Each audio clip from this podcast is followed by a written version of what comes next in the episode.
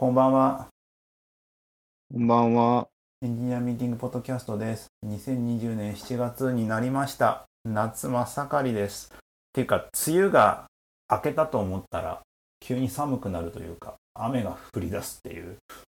はい。なんか、今日は佐竹さんと大崎で、お父さんは遅刻になると思います。しれっと参加されるかもしれません。あの、前回さ、アップルウォッチを買ったって言ったじゃん。いましたね。ジェネレーション、シリーズ7。そう、シリーズ7買ったって言ったじゃん。ちゃんと7月に値上がりしたね。ね。アップルウォッチどれぐらい値上がりしました？あ、でも1割ちょっとじゃない ?1 割なんだ。十何パーセントぐらい。だから、iPad25% でしょ えぐーって。5万円なのが5万8千円ぐらいになってたから。ああ、まだ許せる。いや、でもね、まだ許す。高いけど。高いけどね。でもその、で、あ、で、ちょうどさ、買った後にさ、つけ、つけてたんだけど、あの、バンド欲しいなとか思うようになっちゃって、うんバンド買おうかな、どうしようかなってバンドさ、単品で、あのーグラファイト、そう、グラファイトミラーネーズループを買うかすげえ悩んでる、磁石でつくやつね。1はい万円ぐらい。これに1万円かっていう気持ちになって、なんか6月の終わりぐらいに悩んでて買わないでいたら、次の日に見たら値上がりってなって、え、うんアクセサリーどうなるんだろうと思ったら、アクセサリーも普通に値上がりやば。してて1万4000円ぐらいになってるのかな？え ?1 ー万3580円。うん。いやー、バンドだけはなんかイラっときますね。そう。それで、あれ？ってなって、あのーうーん、なんかちょっと微妙だなと思って、ちょっと1000 1500円ぐらいの バンドをちょっと、あのーサードパーティー製のミラネーゼループをなんかちょっと買って、それ使ってますよ、結局。そうやってなんか貧相になっていくのかなとか思いながら。なるほど。でも、でもサードパーティーのさ、バンドって優秀だと思うよ。あれ、あれ、サードパー、アップルサーティフィケートじゃないってこと。じゃないってこと？けど、あの、あの、筒のところに綺麗にスポッて入る。そそうデザインそうされてるそうそうそう。あのー 3D プリンターでわかんない。あの、グラファイトミラネーゼループじゃなくてさ、なんだっけ、あのーブレイデッドソロループ？要は伸びるやつで、シリコンじゃないやつ？ありますね。はい。で、だったけど、まあ、パッと見はわからんよね。よく見たらわかるらしいんですけど、ああ、なるほど。なんか、それに10倍値段が違うっていうのはちょっとね、10個買えんじゃんっていう。いいうんいや、なんかね、ブランドなんだな、アップルはっていうところに来まして、来てますね。まあ、もともとなんでしょうけど。もともとなんだけど、うん。今までその、うん貧富の差が少なかったから大丈夫だったけど、うんまあ、これからちょっとさらにね、お金かかるようになってくるけどねっていう感じではありますが。いやー、本当に、Mac いつ買おう、MacBook いつ買おうって感じですもん。いや、ほんとそうっすね。まあまあ、うんなでもこれからどんどん値上がりはしていくと思うんで、うん。まあ来年も値上がりしていくんじゃないかっていう話も出てるから、ちょっと、あの、アメリカの人とかはさ、あの、あ、インフレが起こる、先に買っておこうっていう風な傾向になるけど、日本は、あの、あ、インフレになる、節約しておこうみたいになるっていう。お金貯めとこう。タンス料金だしかも。で、でも、インフレなんだから、うん。お金が価値下がるのにね価値下がる。も、物に変えないといけないわけで。そう、そこら辺がだからね。あのね、単純に、単純にいかない感じなんだよね。なるほどね。そう。だから、これからの、なんか、お家の家の家計のやりくりって、すごい難易度高いなって思いますよ。確かに。うん。いやー、とというような感じではありますが、ちょっとこれ、うんあのー始める前、始める前にちょっと佐竹さんの雑談してた時に言ってたんだけど、最近、なんかユーザーテストばっかやってるの？ユーザーテストばっかやってます。もうめちゃくちゃユーザーテストやってますね。えっ、と、それってなんか言える範囲で言うと、どういうターゲット層の、んなんか、なんか言える範囲だとどんな感じになるんですかね？なんか僕がやってるのは割とシニア向けのプロダクトみたいな感じですね、今やってるの。はいはいはい。はい。でもシニアのこと何にもわかんないじゃないですか。うん。で最初、普通にユーザーインタビューから入って、なんかいろいろキーの、で、なんかとりあえずそこで仮説立ててデザインを作ってみて、うん。今、プロトタイプまで作って、またそれをテストすると。で、なんかインタビューって今楽になったんですよ、割と。あの、ズームとかも結構、こういうの方でも使ってる人が多くて、へ結構使える。なんかその、よく聞くのは、やっぱその、えっと、遠く離れた家族、孫とか、うん娘とか息子たちと、なんかやっうんぱコロナの時会えなくて、うんで彼らがズームを、その、おじいちゃんおばあちゃんに教えて、なんか週末とかそれで会、なんか会議というか、家族会議というか、そういうのやってた。はいはいはい。無料なんですし、あー40分だったら。はい。で、なんかそのテテレビとかで映せるから、なんかそれで見てましたっていうのがなんかよく聞く話で、なんかその、なんて言えばいいんでしょう。なんかよくテック的なさ、アーリーバードからどんどん技術が広まるみたいな感じで、ズームはそうやってそのおじいちゃんおばあちゃんとか、ちょっとデジタル遅い人たちも広まったんだなっていうのも、なんか肌感で感じ取りましたね。なるほどね。うん。だから教えてもらったっつってなんか電話かけてもらったりっていうので。うんうんうんあと、周りのおじいちゃんおばあちゃんも、ズームを始めてるから、うん。いけるっつってました。もう意味わかんない世界観ですけど。また、コロナで会えないんだけど、うちの孫とかとはズームで話してるよとか聞いて、あうん、それで教え、やり方教えてもらって、このアプリでいけるんだっつってやってる。まあ一応、僕がインタビューしてる人は比較的リテラシーが高くて、なんからくらくホンとかじゃなくて、普通のスマホ使ってる方が多いんで、うん。あの、そうだったんですけど、いや、面白いなと思って。なんで、その、インタビュー、普通の定性的な調査インタビューは、割と日本全国幅広く、ズームでこういろいろできたんですよ。あの、結構シニア層のさ、あの、動画？動画っていうか、その、ズームとか？うん。って確かにすごい、みみんな、うちのさ、あの、嫁のお父さんお母さん、70ちょっとでも、普通にズーム使ってるからね。ですよね。僕もちょっとそれなんあかの、インタビュー当時でやっと分かったんですけど、結構普通にみんなカジュアルに使ってるっていう。あけ結構いろいろ試した結果、今、ズームから結局 LINE、LINE に行ったのかな？あ、でもあズームだな。ズーム行ったり LINE だったり。多分、うんあの、嫁の実家はズームで、僕の親は LINE なんだよ。なるほど。で、LINE のある理由っていうのが、うちのおばあちゃん、祖母が、あのーまあ、介護施設、介護施設にうんうん。入ってるんだけど、今コロナの関係で介護施設に直直接面会行けないんだよね。ああ、そういうことですよね。で、はいそそこの面会がオンライン面会になっててそれが。そうそうそれがうちは LINE 使ってんの、うん、ああ、なるほでも多分他のところだと Zoom 使ってたりとかど。そうそうそう。なんか多分いろいろやってると思うんだよね。そう。でそこでやっぱ使うようになるから結構おじいちゃんお覚える。ばあちゃんでも Zoom 使わされるシチュエーションっていうのが強制的にね、なんか起きてからみんな使えてましたよ。ね。そんなわけでお面白いっすよ。父さんが来ましたよ。すいません。すいません。しっかり、しっかりですね。時間を意識してませんでした。まあ、始まったばかりでございますが、えー、と最近佐竹さんがユーザーインタビューばっかやってるっていう話をああ、そうずっとシニア層に喋っている。でもえそれでなんかそのプロトタイプってアプリのプロトタイプなんですか？もっと広い範囲の何かなんですか？アプリですね、今は。ああ今、結構収束してきててアプリに今なってるんですけど、うん。まあ、MVP 作ってるってやつですね、いわゆる。はいはい。よくある。これでいいんだっけ、で、あとはそのシニア向けの UI デザイン、本当にこれで合ってんだっけみたいな。はい、文字見えんだっけ？ボタン押せんだっけみたいな。うん、こういう動き使える、理解できるんだっけみたいなの結構検証してるっていうのが。今のめっちゃ面白いこといっぱい出てくるっていう。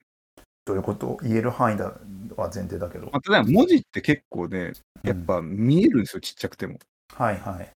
なんかむしろこん色とかがやっぱり来るんだなと思ってて、はい同じ文字色で、まあ、コントラスト比もそんな一応気使ってるからアクセシビリティうん大丈夫なんだけど、やっぱ背景に色があるとぼやけるみたいな聞くんですよ。へうん。なんか見づらい。あと結構高すぎてもああかんみたいな。ハレーションが起こってっへえていうのがあったりして、なんか分かりやすいなと思って。うんうん。で、あと画面の強弱みたいなのがあるじゃないですか。そのうんリズ、UI のリズムみたいなところで、うんうんやっぱかなり強いものにすぐ惹かれちゃうから、なんか、もっとなんかわかりやすく、なんか、アップルとかアメリカのアプリがよくやるようなわかりやすい、その、なんだろう、アクションがわかりやすいみたいなメリハリがある UI デザインの方が好まれる傾向にありますね。なんかあの、普通にやるとなんか、我々がやるとなんか寂しい感じに見えたりするじゃないですか。はい。なんか海外のアプリって、あれがむしろ良いというか、わわかりやすすいアクションだなっていう。で、広告枠は案の定全く見ないですし、い。うんうん。てかもう見えないっつってましたね。何書いてるか。広告もごちゃごちゃして見見えない。文字とか認識できないからさ。ああちっちゃすぎちっちゃたいスマホだだと。うなんかごちゃごちゃってしてるからもう全部もう見ない。はいはいはい。見えな見えない。大きいボタンとか、その大きい見出しとかにやっぱ吸着されていくから、その、なんかごちゃごちゃしててもほとんど見てなくって、なんか、うん隙間が多い方が好まれるっていう傾向があって、なんか最初からそういう風にデザインしてたんだけど、その傾向は当たってたなっていうので、まあなんか良さそうっていう感じでした。あとね、結構スクロールがやっぱね、されないっていうのもありましたね。うん。今ってなんか UI 的にファーストビューにはそんなに押し込まなくて、縦に長くてもいいじゃないっていうのは結構普通のアプリだとあるんですけど、うんあんまりスクロールしないですね、わ年寄りの方って。なんか、それよりも少ないスクロールの中で、えっ、と、到達した最初のアクションとか若いのに吸着して、どんどん先に進んでいくって感じだから、うん。なんかよりなんか、アップルのアプリっぽい感じですよね。押す方が、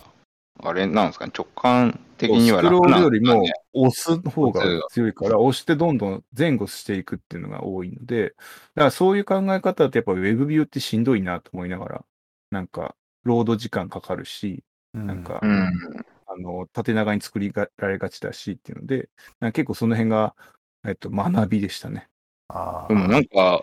なあれですよね、なんかそのスクロールをずーっとし続けるみたいな、なんか体験とかもほぼないってことですよね。あのね、完成スクロールしないですね。あ。あーぐぐぐって止めるっていう感じです。なんかぐるぐるぐるって、みたいな。なんかピューって感じならもう一切しないっていう。あ。まあ年齢層、シニア層とか、やっぱ年齢層によって変わる話なんだろうな。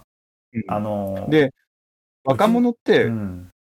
あ若者の特徴ってこれもあるんですけど、うん最初に画面全部下まで行くんです、ピーって。はい。で、戻ってくるっていうような、そのうん認知行動をするんですよ。うんユーザーテストしてると、うん多くの若者っていううのは。ん。お年寄りはもう上からゆっくり見てって、最初に気になったアクションでも飛んじゃうから下まで行かないみたいな。へ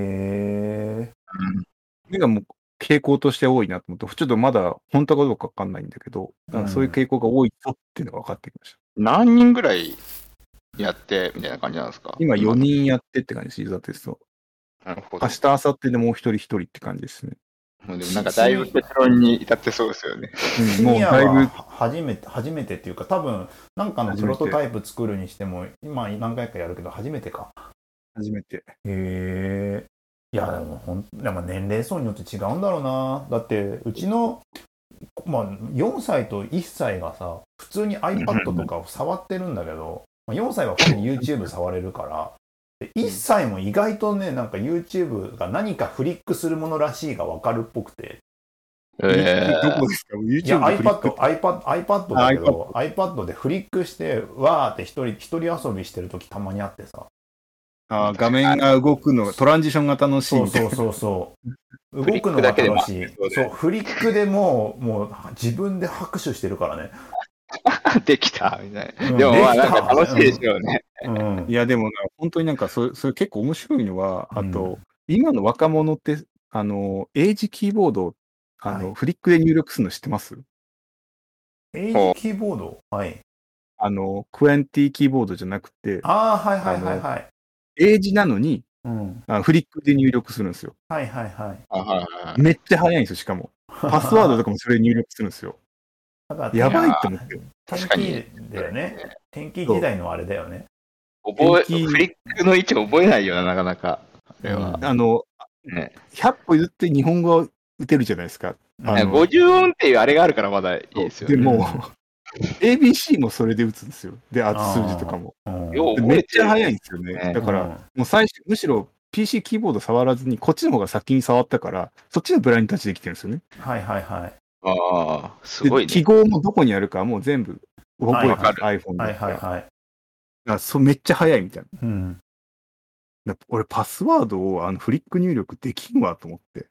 絶対間違えそうだもん。大文字、小文字とか記号って全然わかるみたいな。でもそれめちゃくちゃ早くて、でむしろその普通のキーボードの方が打ちづらいって言ってました。ええー、あ自分あなんか僕パスワードは全部さパスワードマネージャーとかで入れちゃうからさ、うんあのーパスワードを入力するのなんかあれしなかったけどみんなちゃんと覚えててやってんだね。あそれもまだあるんですけど、あまあでも、その入力してるのは、パスワードマネージャーが効かない、良くないフォームがあったりするから、入力してるなるほどね、うん。いいケースの的にね。で、あと面白かったのは、うん。今日、お年寄りなんですけど、まあうん。70後半ぐらいの人、で、結構その PC 強くてうん。やってるんだけど、あの、PC の時は、パスワードちゃんとしてたんですって。うんうん。なんか、英文字も記号も入れます。うん。ただ、スマートフォンになると、うん。あのスマートフォンのキーボード、まあ、クエンティキーボードになるから、うん。それが打ちづらいから、うん。数字だけに変えたっつってました。え。だから、セキュリティ下がってんですよね。ー、へえ。それはアクセシビリティが良くないから、アンドロイドだったんですけど、その方は、うん。アンドロイドのキーボードがとにかく使いに、数字だけにしました。昔はちゃんとあの強いキーボード使ってた。あの、キーボードの時は普通にエイジも打ててよかったんですけど、今、エイジがとにかく打ちづらいって言って。日本語は打てるんだけうんど、もうボタンが小さすぎるっつって。うんだからパスワードを全部数字にしちゃいましたっつってましたね。へえやっぱ入力デバイスによって変えるんだね変えるっていう傾向があるんだと思って、面白いな。でも世の中の、世の中のパスワードって、1234とかさ、うん案外多かったりしてね、99999とか、0000ってあめっちゃ多いんですよね。なんかすごい組み合わせがあってさ、うんなんか利用品とかなんかをさ、ヒートなんマップかみんなでで使われるものの方が、ううんん、うんそうみんなで使われるものの方がそうだよねセ。キュリティ低くなりがちですよね。うんそうそうそさすがに自分のやつで0000は、なんか裏を書いてるとしか思えないですけどね。いやー、裏か、ういやまあそれで言うとさ、あのこの間の尼崎市の USB はい、のある、はい、はい。えっと、英字と数字で13文字だと。なんか、最初は英字で、その後ろに4桁の数字がついてるって。うんもうめちゃ めちゃくちゃヒント。尼崎2022だな、つってみんな。全然。みんなこれあだ。のーそうね、パスワード。パスワードはなんかずっと残ってる問題だけど、これあと10年とかで解決するのかね。なんかさパスワードない世界を作ろうとしてない？あのえーね多要素認証っていうのかな、なんかそうですね。うん、まあどっかのデバイスであの、はい。なんかあれだよねちゃんと本人確認をするってやつだよねいろんな端末た持ってる端末ではい。はい。なんかあの本人確認するみたいなやつだよねそう、そうですね。SMS がまあ一番一般的ですね。SMS 多いっすねあの、すパスワードとかさうん。あれマイナポイント？7月からマイナポイントのなんか第2弾があーマイナ始まったでしょ、で、マイナ、マイナポータルも特殊なログインさせますよね。あれすごいよね。あれ考えたのすごいけど、あんなにね、マイナンバーカードと4桁暗証番号を入れられると思わないぐらい大量にさせられるね、あれね。PC でやると余計変じゃないですか。なんか QR コード読んで、なんか立ち上げて、それにマイナンバーカードをタッチして、なんか認証できましたってやるじゃないですか。ね。あれ、あれあれすっごい。あれどういう技術たらああでなるんだっていう。どう設計したんだろう。裏側のシステムの都合とさ、できるだけ使いやすいようにのさ、天秤というか、天秤だよね。もうなんか妥協点はどこだをすすごい頑張って考えた結果としか思えないような感じでさ、うんあと法律もあんのかな。すごい、すごい。よね。うんその今回って銀行口座を登録する保険証に使えるようにするっていうのがああっておでかつあの今回のマイナポイントっていろんなその決まあ、サービス PayPay だったりとか、うん。いろんなそのペイあの電子決済サービスだったりとかに最初登録あのアプリ開いて、うん。で間マイナポータル開くっていう風にして持って行ってもう一回ログインさせられてひも紐付けする？はい。そのログインさせられて紐付けするで戻ってきた時にあのまだ終わってなくてマイナポータル側で銀行口座とあの保険証のなんか登録申請ちゃんとしといてねみたいなこと言われるんだよねうんうんうんうん。だからもう一回マイナポータル開いて銀行口座あらかじめやってない人は 毎回登録して毎回ログイン挟まれません？マイナポそうータルって。そうそう挟まれるなんかポストするたんびにログインしますよね。そうでログインするししかもねログインして自分のマイページ出るじゃん。でそこで銀行口座と紐付けようとするとまたもう一回聞くんだよね。そうそうそう。あの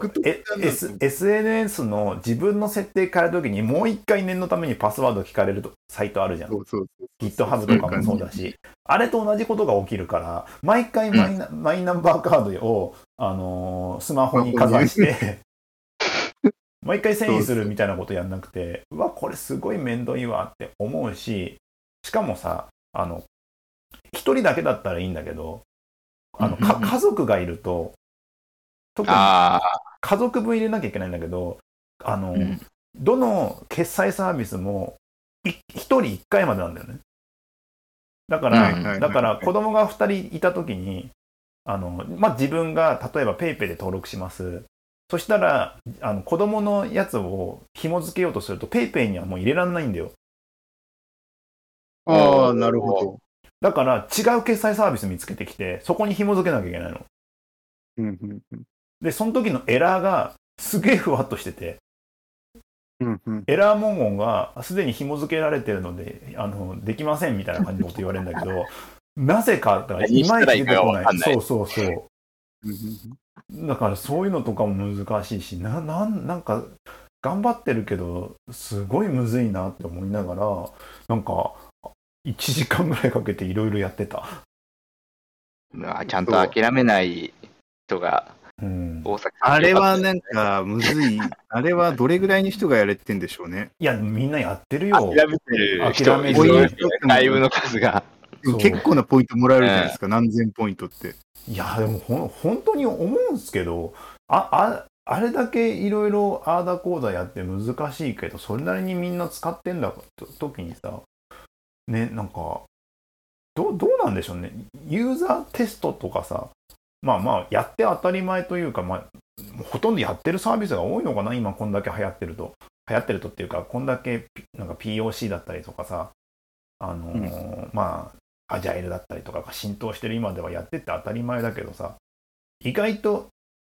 意外とっていうか、マイナポータルがユーザーテストイメージしてるイメージはないじゃん。んマイナポータルがで。マイナポータルが。うん。マイナポータルがユーザーテストしてるのかないや、してないでしょ。してない、してない、してない、してないです、あれはそ。れしてたら、なんかあのー、えっ、と、あなんだろう、セキュリティの観点のテストはすごいやってそうですけど、うん。あの、ユーザビリティ観点はね、あんまりやってないと思います。そう。あの、それはなんか全体的な、なんだろう、サイトの、なんか言いたいことはいっぱいありますもん。なんかこ、ここ、文字サイズ小さすぎんか多いとかさ、なんかここなんでオートコンプリートないねんとかさ、なんかそういうう、ん。いっぱいあるから、うん。絶対やってなさそう。いや、まあ、ほんとそう。なんか独特このウだもんね。ォーターフォールでしウォーターフォールだし、多分すあの国の関わることだから、スケジュール予算感決まってるじゃん。ょ。法律が施行される。るタイミングもあるから、絶対守らなければいけない締め切りもあるし、そうそういうところでやっていくわけだから、すごい独特なものができる。だって、アジャイルの進め方で、なんかその1イテレーションの中でこれが分かったから、ここは全部作り直しだって、多分、いろんな人にもう一回お伺い立てなきゃ無理でしょ。ああ、そうね。そうこれちょっとここうまくいかなかったんで、こういうふうに直しますとか、カジュアルに絶対できないと思うから、いや、ちょっとそれはいろんなところの省庁にもう一回足並み揃えてもらわなきゃいけなくて、なんか、なりそうじゃない？想像ですけど、これは。まあまあまあ、関係各所が多いと大変だから、そもそも関係各所回らなくてもいいような体制を取るっていうことが、多分最初の組織体制の話だよね。絶対マイナポータルなんてできないし。マイナポータルじゃないところだとは思うけどね、もちろんね。ああ、そこはまあでもでできるね、もうもう本当にだから使い、使い勝手の悪悪いアプリってあるけど、なんだかんだで使われてるからさ、難しいなと思う時があるんですよね。要はそ、UI、UX って世の中を成り立たせるものの一要素なんだろうなって。その一要素の大きさが、なんか、本当の解決すべき問題にどれだけヒットしてるかっていうところが、たまに分かんなくなる時あるからね。えっなんか、あ。の、あそうさっきの、なんか、機能さえ提供されてれば、みたいなうん。話あるじゃないですか。なんか最近なんかちょっとわ、結構話題に出るんですけど、仕事の中でも。うんあのーまあ今の場合は、そもそもユースケースに対して、あの、最悪な使い勝手だねって話じゃないですか。うん。なんかその、ユースケースに対して、あの、めちゃくちゃ使いやすくなってれば、あの、いいサービスと、なんかそもそもその、ユースケースを、に、あたどり着くためのストーリーが必要なサービスと2つあるじゃないですか。はい。はい。あ？で高校者は具体例、例えばどういうのですか？あ、でも TikTok とかでもそうじゃないですか。な別に使うっていうことに対してストーリーが完全に存在するじゃないですか。なんか、もっと使うまでにいろいろな、あの、条件がなかったら多分、まあ使わないし、まあ必須のものでもないし。で、あの、まあ、ユースケースがもうあれば、あまあ、がちゃんと使いやすかったら、もうあの大丈夫だよね、プロダクトはもうあの B2B のあのプロダクトとかだったらもう完全にそうじゃないですか、もうあ使うってなった時点で、もうあとはその、もうユースケースはこうで、いやユーザーテストしてるときに、タスクを与えて、それを効率よくできたら OK ですっていうのと、なんかもっと自由に、あの使うことも指定しないで、あのいユーザーの行動を見てるときに、あ、確かにこの流れだと使う、このストーリーだと使ったわ、みたいになるのと、なんか結構大きな、結構違いがあるから、うんなんか、はいそうそうそうそう、なんかその、なんかそこ分け、切り分けて、ちゃんとデザインしないといけないねって話をなんか結構最近してるんですよ、長い間。はいはい。で、なんかその話で言うと、まあめちゃくちゃさっきのは手前ですよね。なんかユースケースは決まってるにもかかわらず、そのユーザビリティがくめちゃくちゃ悪いっていう話と、なんかユーザビリティをあのいあの提供するのはめちゃくちゃ得意だけど、あストーリーデザインするのめちゃくちゃ苦手だよねっていうやつと、うん。なんか最後がストーリー前もきっちりデザインできててって言って、うん。もうユーザーの行動の中にもう取り込まれてますみたいな。うん。が、あのーなんかそれが、あの、最後のがめちゃくちゃ難しいなっていうのをいや、め最近見て思うめったないしさ、めっそそ。ビジネス的、ビジネス的には多分最後までいかなくてもどうにかなるものも多いじゃん。むしろなんか変わっていく感じがするから出してみて、多分これでいけんだけど、これでどうだろうったら、そういう使い方もあったんですねっていうのが多分、ツイッターとかまさにそうじゃん。インスタグラムとかかなり近いかもしれないけど、まあうんうん単単に SNS は多いっすよね、そういうの。多いですね。なんか共有できればいいじゃん、みんなで見れるじゃんと思ったら、そこからいろいろなんかマネタイズの出口がいっぱいであるぞとか、使われ方ユースケースいっぱいあるぞっつんで、そっちの方に進化していくって感じですね。ストーリー作ったりだとか。うん。でもそれって、あれ、あれじゃないですか。使、あの、もうなんかある程度もう使われて、まあそこそこ成功したよね、みたいな感じがあるときじゃないですか。でもなんかそれって、あの、デザインはしてないけど、ストーリーが実は結構存在してたみたいな状態じゃないですか。でもなんか提供価値としては最初の コアコンセプトあるんじゃないの？いや、Tik- TikTok はまあコアコンセプトっていうか、あ,、うんああいう、なんだ、系譜のアプリはずっとあったよね。ちょっと漏れるカメラみたいなやつ。で、来れるカメラ、動画うん。はあってさ、それこそ iPhone4 とか5時代にはさ、あれを自負でやってる人たちがいて、海外のアプリとかで。で、それでちょっと面白かったんだけど、まあ自負だし、なんか今で言う Facebook のなんか謎のスタンプあるじゃん。あるね。あのノリなんだよね。あのノリだったから日本でもあんま流行らず終わってったんだけどさ、それが動画である程度使えるようになってきて、で、かつ、も漏れると、あの、まあ、カメラも漏れるやつとか結構多かったじゃん。可愛い系のやつがあって、で、満を持して動画になって、かつ、あのーまあ、音楽載せられたりとか、音楽載せるアプリもちょこっとあったもんね。あったあった。なんかすごいあの系統って10年ぐらい前から細々と長い道のりがあってさ、いろいろうんうんなんかまとめ、まとめてるわけじゃなく僕のなんか記憶の中のなつなつなぎだけどね。で、うんで、音楽載せられるのが出てきて、で、かつ最後に、あのーまあ、デコれる。で、最後はもうレコメンドだよね。だからレコメンドをすげえ頑張ったイメージがあって、TikTok ってとにかく。うん。だからその UIUX って言ってるけど別にあのデザインっていうデザインももちろんやってんだろうけどあのアプリはもはや、うん。でもレコメンドだよね、レコメンドの UX による UX をめちゃくちゃ力入れてやった結果のなんか成果な気がしててさ。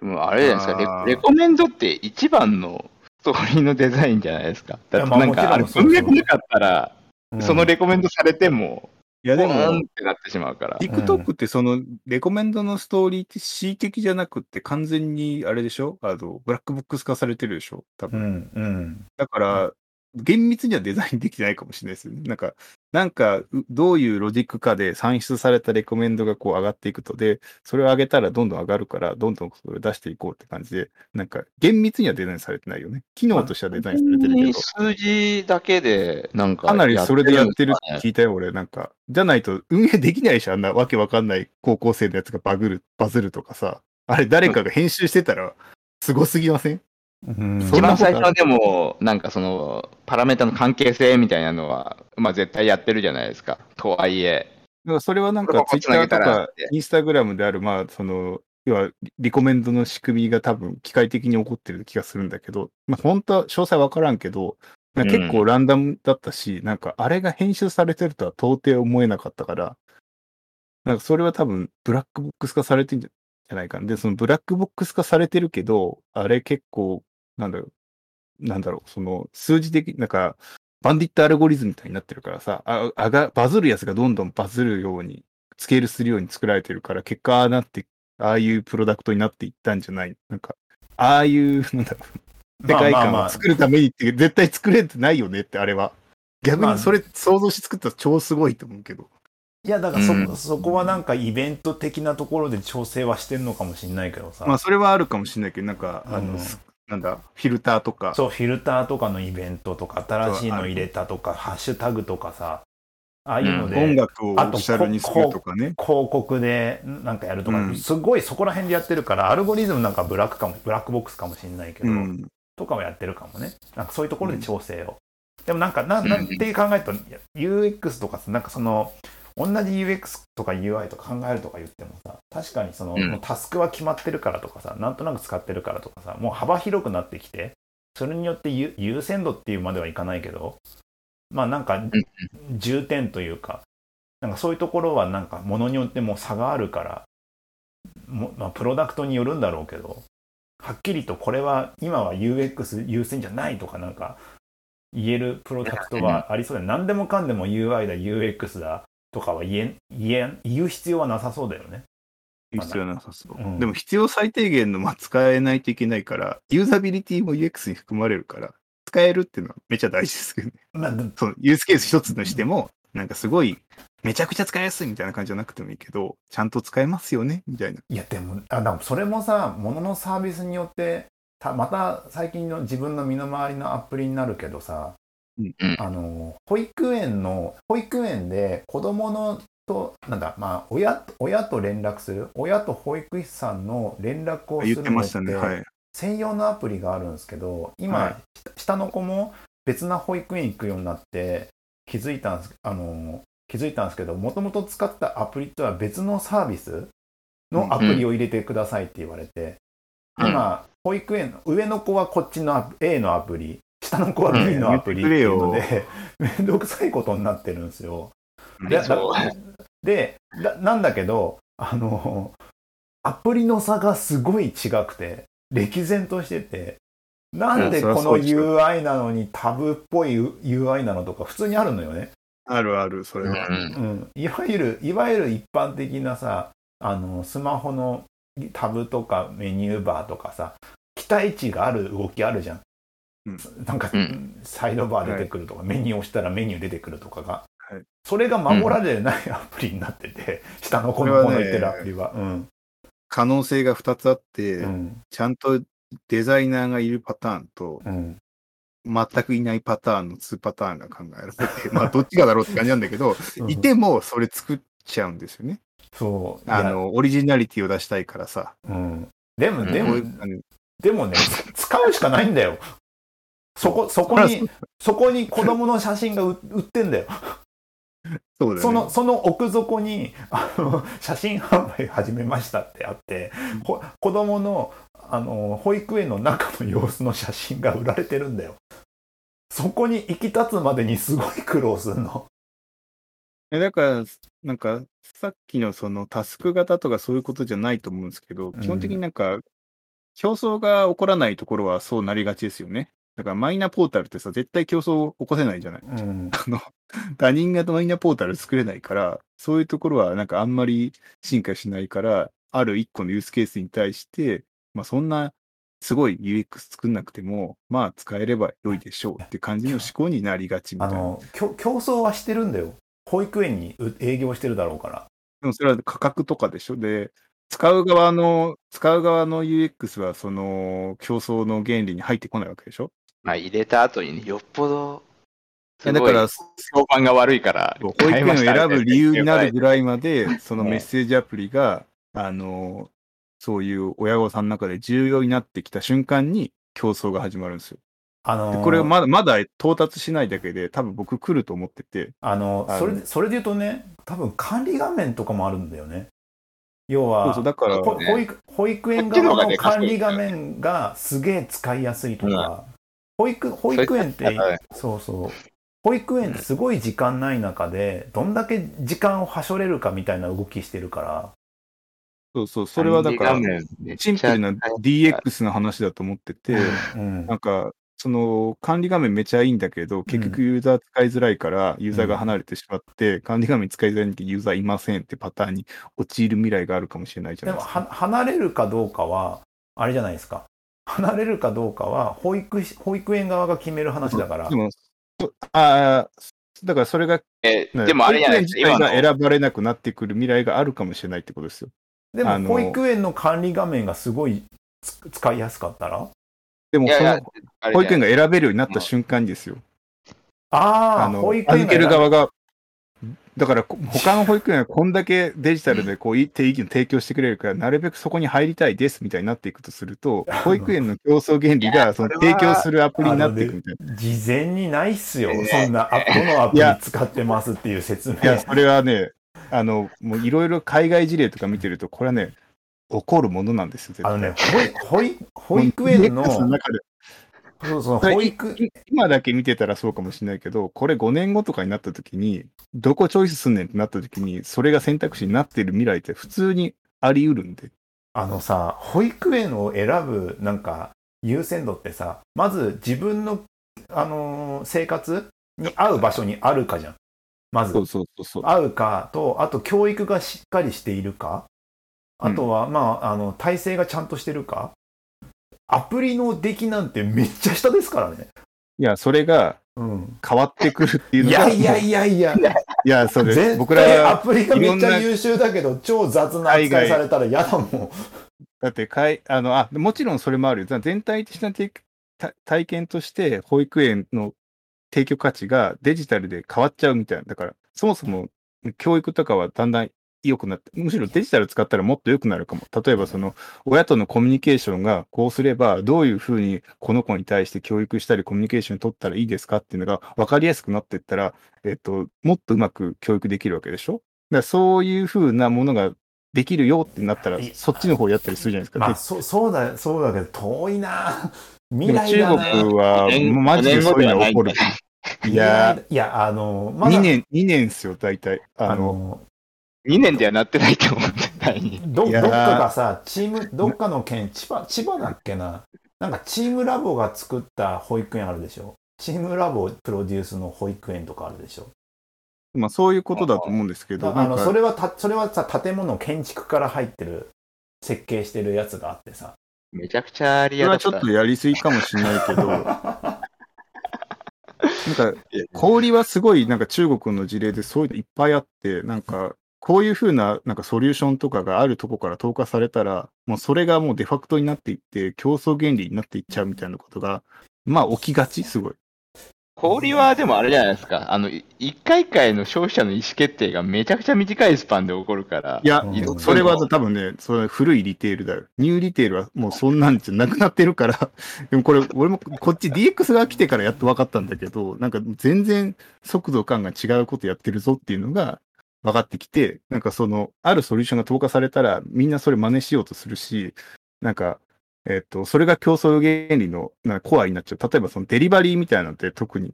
そういうのが起こってるから、だから飲食って今そのデリバリーがすごい競争原理のドライブする重要な要素になってるじゃない？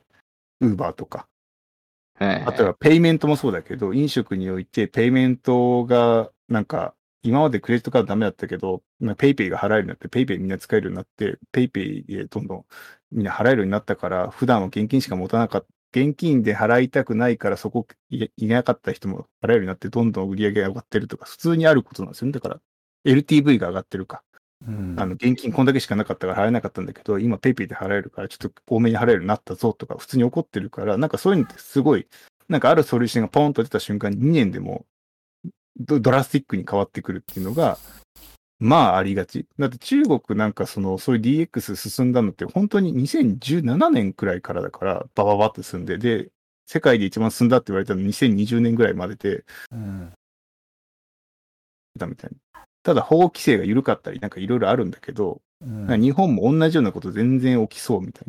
うんでもその話と、でもさっきのコミュニケーションツールの話はコアバリューからだいぶ遠くないって思うんだよ。な。いや、でもそれは、そういう、なんか逆、価値、提供価値は一個変わらないから、それにデジタルがどう組み込まれていくかだから、なんかそんなに補助していくみたいな感じだよまあまあまあ、でも2年後ぐらい答えがわかるね。あのね国にか国とかさほあの医療も介護も保育も多分そうなんだけど点数で決められてる業界はマジ難易度高いと思いますよ件数？あああ。要は報酬が点数で決まってる業界があるんですよね、あはあであの介護とかもそうじゃん介護もなこういうのべ、うんなんかお風呂入れたら何点その何点によって介護士とかの給与が決まるみたいなある程度国が制御しているうん。業界があるんですよね。そういうところでなんか無無造作にあの最高のクオリティのあるものを提供それはしたら流行るかもしれないけど費用対効果が出てくるんだよね。うんうんまあでも、結局その範囲でやるところと、なんか逆にその、さっきの LTV の話じゃないけど、付加価値めちゃくちゃつけて、でどうせ同じ単価でしか勝負できない。同じことやって同じ単価でしか勝負できないんだけど、なんかいろんな付加価値提供しまして、それで価値をバンって上げて、そっちの方が、なんか結局同じスペースで同じ人数の子供たち見てるんだけど、あの、報酬がでかい風になったらそうなっていくんじゃないですか。だから、選べないかもしれないですよ。格差があるから、選べない人はそっちの低い方に行くんだけど、選べる人にとったら選ぶ方どんどん行きますよね。あの点数だけそ多分あれですよね。採採算分岐点が手前かもっと奥か、おまあ、要はあのいっぱい金かけて機能がたくさんある、すごいクオリティのやつを出すかそれとも大したことないんだけど超ローコストでやるかあの動くようにしとくかみたいなさところのさバランスの話でさそれがどこが最適になるかはさわかんあの SNS とかだったら広告 PV が直結するからさ右肩上がりで上がってくるけども B2B ってさパイが決まってるから結局一番最初の最初でさあの大体ここには特に業界系はさあの事業所があっても何年後に何施設あるとかとか大体想像つくじゃんだよね。今の伸びがあるからって。そこに対してさじゃあこれがシェア100%目指しましたっていう時にいくらです？月額いくら？だ大体サブスクでしょ？そういうのってうんうんうん。だからサブスクだからなんかそれに対してあのどれくらいの金額でいきましょうっていう時に大体開発に決められる工数き見え決まっちゃうと思うけどねああ、でもなんか、デジタルっていくらでもコピーできるんだから、一個が、その、いいソリューション作って、同じ値段でたたくさんに導入させるっていうので、やって感じになるんじゃないですか。初期初期コストでしょ？初期コストっていうか、そうだね。だから、どっかの会社が、もう、うん絶対的に最強のうん保育園アプリを作るってなって作って、でもそれはどこでも980円で使えるんですよってなって、うんあの、破壊的イノベーションを起こせば、もうみんなそれで担っていくみたいなことあるじゃないいですか。やーいやーまあまあまあまあ極端に言っチチームラボがなんか一個作ってさ、あとはなんか、日本中にスケールするだけですみたいな。いやーまあそんな簡単な話じゃないんですよねっていう気がするよね。いろんなしがらみがあるんですよねっていう B2B だから余計に。でもなんか、アレジとかさ、完全に浸透してるんですか、なんか今までなんはいか、全然自分たちで作ってたのに、うんもうこれでみんなええやんみたいな感じで、なんかすものすごい導入してるみたいなことが起こるじゃないですか。そそそれもさ別に一社独占じゃないでしょ？一社独占じゃないけど、うん。あのあ、あれ系のソリューション数社ではい。こう戦ってるじゃない。もう本当に指数えるぐらいでやるけど、うん。飲食だったらこういう系がえ多いしとか、うん。なんか氷だったらこういう系が多いし、うん。なんかうん。とかあるじゃない。うん。あ飲食、エアレジとかうん。多いよね、うんうん楽天も多いか。うん。で、なんか氷だと結構スクエアとかあっちの方で、なんか、あの、レジは、レジ機能は少ないんだけど、あの、後で見る方がいいとか、なんかもう数社に絞られてさ、どれも導入コストですごいちっちゃいわけでしょ、あれ。はいはいはい。だからし結構その、それぞれの導入する側はさ、損益分岐点はあんまり考えずに、むしろ作る側が損益分岐点を考えるからさ、あの、そんな、毎度作るって感じにならなさそうじゃない？あでもそれはさお店側とあれじゃん別にあのお店に来る客に対してさそんなにないでしょ？一応なんか付加価値としてなんかいあのよ予約サービスとかさ使えるとか、そう予ポイン約トが使えるとかさそういう付付与付加価値があるけどさその手前にまずちゃんとレジ機能を提供するっていうのをさお店お店とサービス側がちゃんと、ああのー握るというかそこが使いづらかったらそもそも入れてもらえないわけじゃん。そそう、なんかそれが保育園も結局一緒な気がして、なんか日本中にある保育園がそれぞれ独自の業務フロー、まあ今やってるかもしれないけど、ひょっとしたら結構同じ業務フローなんだとしたら、なんか一個作っちゃえばみんなに導入できるよねって感じで。いやあの多分うんそれで言うとあの似てるとは思うんですよだから結局そういうアプリがはいろんなササイトのあのサービスはいろんなところで入れてると思うんですよ。うん。入れてると思うんですけどもあの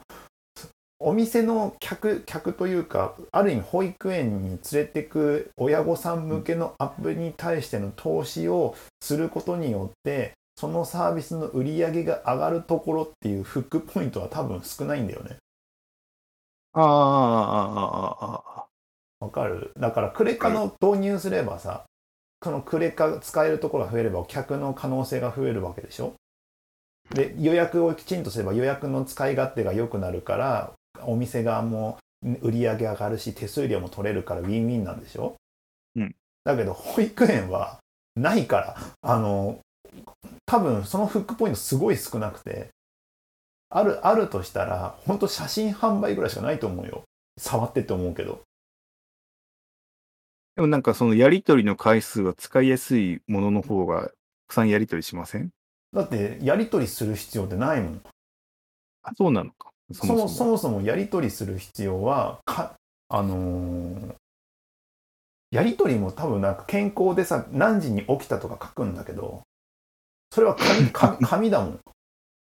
紙で手渡しだもんだから他いろんなさいろんなところも自分たちの業務があるからそのなんだ付加価値として汎用的になんか入れてたとしてもその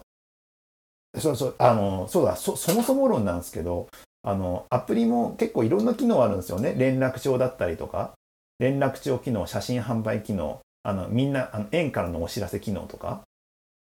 いろいろついてるんだけど、どうも、あの、その中の一部の機能しか使ってないんですよ。ああ。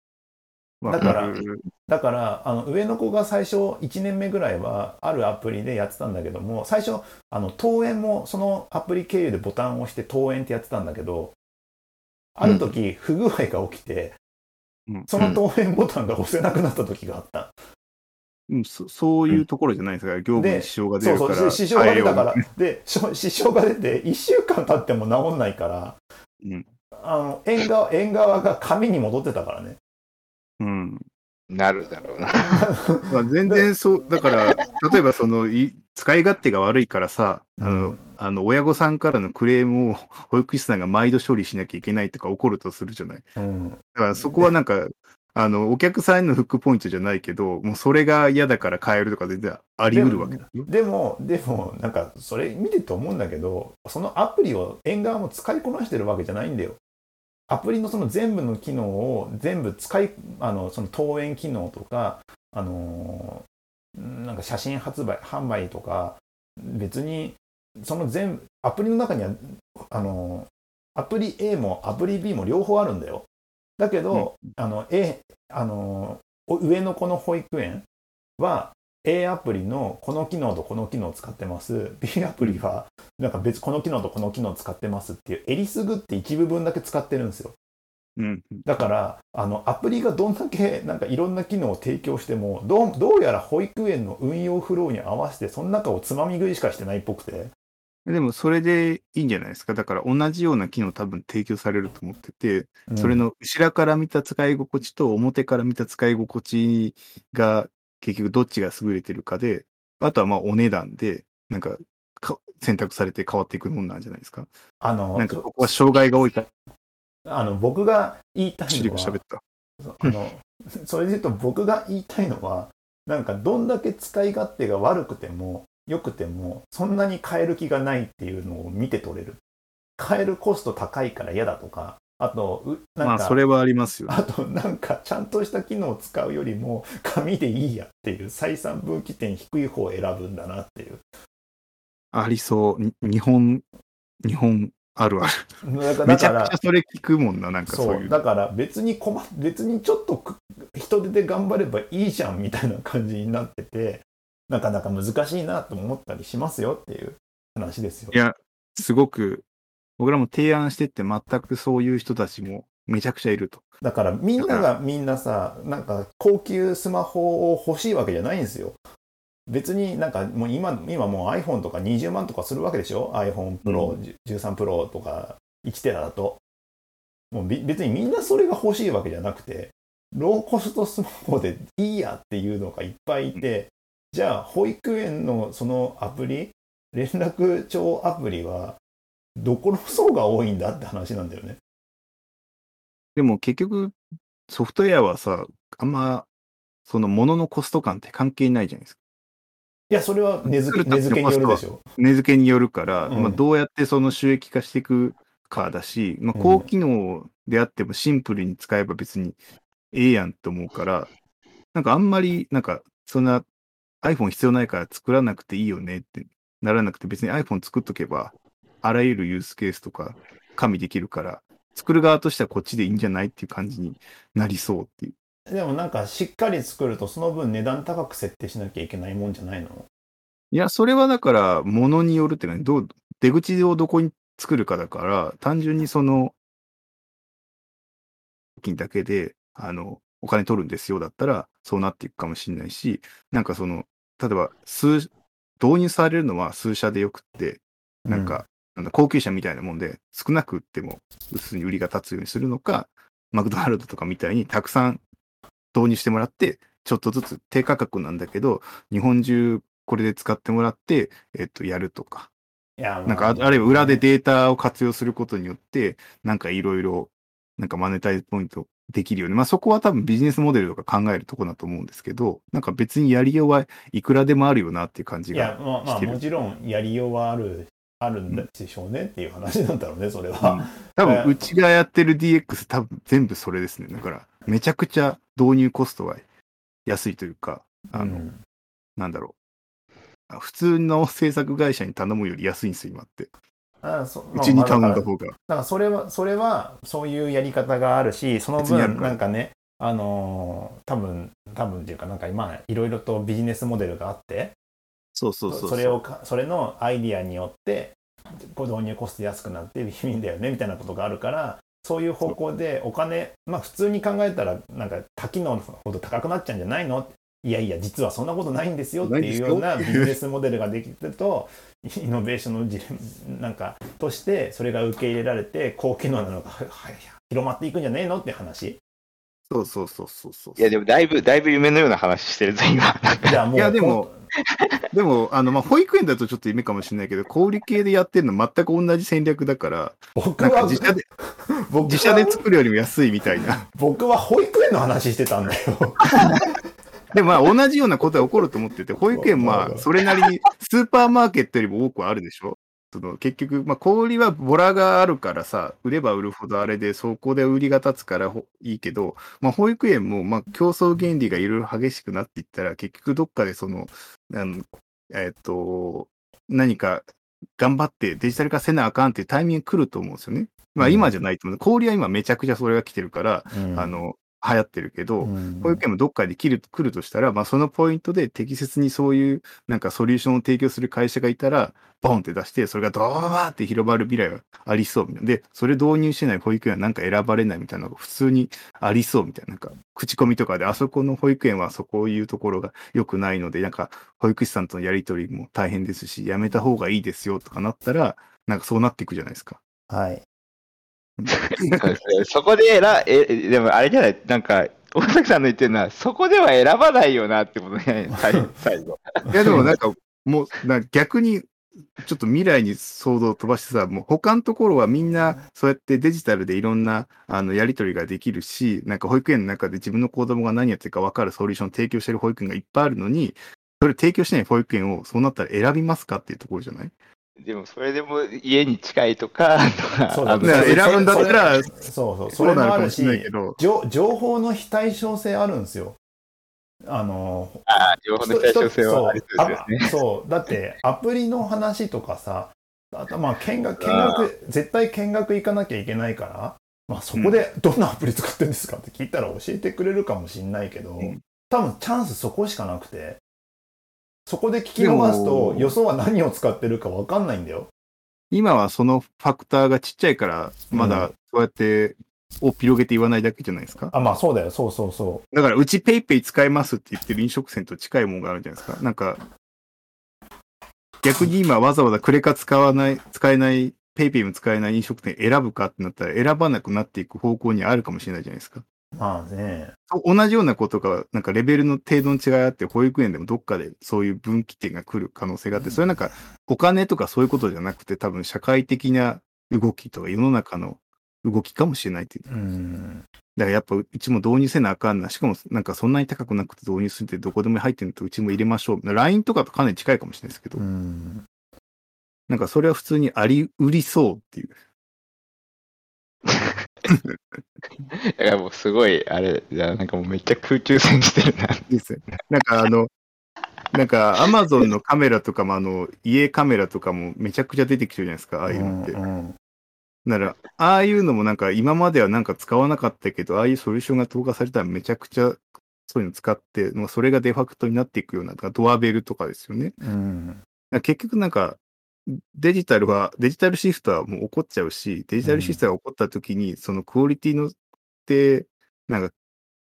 上げやすいというか、デジタルのプロダクトって。うんこれまでの、あの、プロダクト、物理プロダクトじゃなくて、すぐ改善するから競争原理が働きやすいのがデジタルのプロダクトなんですよね。うんうんだからそういうところのフィールドに引きずり込まれるっていうのが、なんか本当の DX なんですよ。はいだから逃げられないっていう DX は。あの、はいはい競争原理がデジタルの中にあって、それがもう津波のように押し寄せてきてるよなっていうの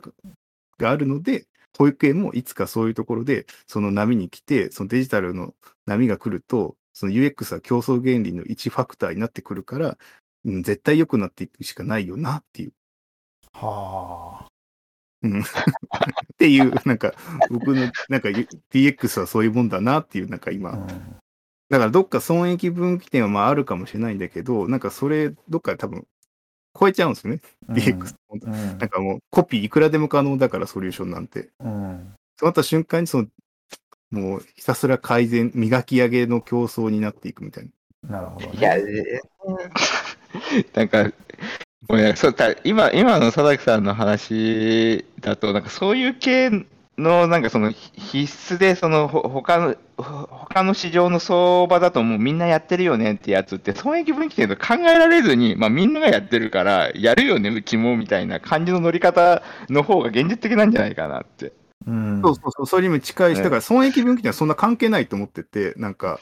いくらでも出口があるから、その、さっきのビジネスモデルの話になって、単純に作るだけの損益分岐じゃない、いくらでもなんかマネタイズの方法あるから、それよりもなんか、その UX でみんな使ってるから使うよねの方が先に進んでいくものな気がするっていう。まあ、新しく保育園とか幼稚園とかができた時にはなんか、こう、いや、みんながや使ってるからこれにしようってなりそうだけど、そうじゃなかったら確かに買えないなっていうのがまああそこの保育園はあのビジネスモデルに直結とか時短に直結したら確かに変わるんですよ、